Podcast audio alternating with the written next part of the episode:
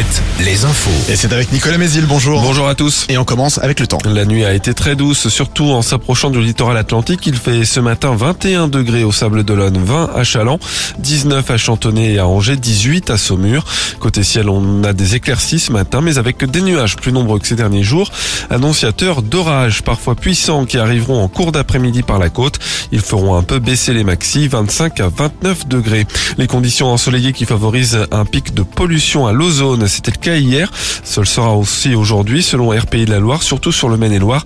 Ça se calmera demain avec le passage des averses orageuses. Ce n'est pas une surprise, la présidente de l'Assemblée nationale fait barrage à l'abrogation du report de l'âge de la retraite à 64 ans.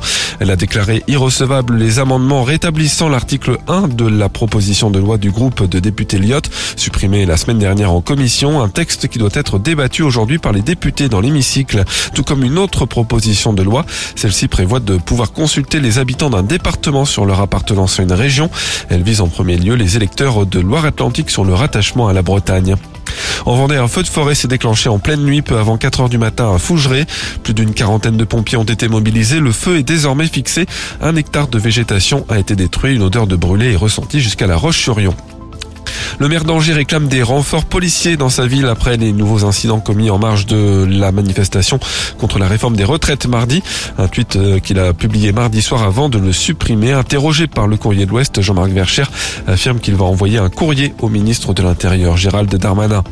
Un procès fin mars pour Saïd Chaban, l'ancien président d'Angesco, sera jugé pour des soupçons d'exercice illégal de la fonction d'agent et blanchiment d'argent en bande organisée. Quatre prévenus comparaîtront à ses côtés. La fédération de foot est partie civile dans cette affaire.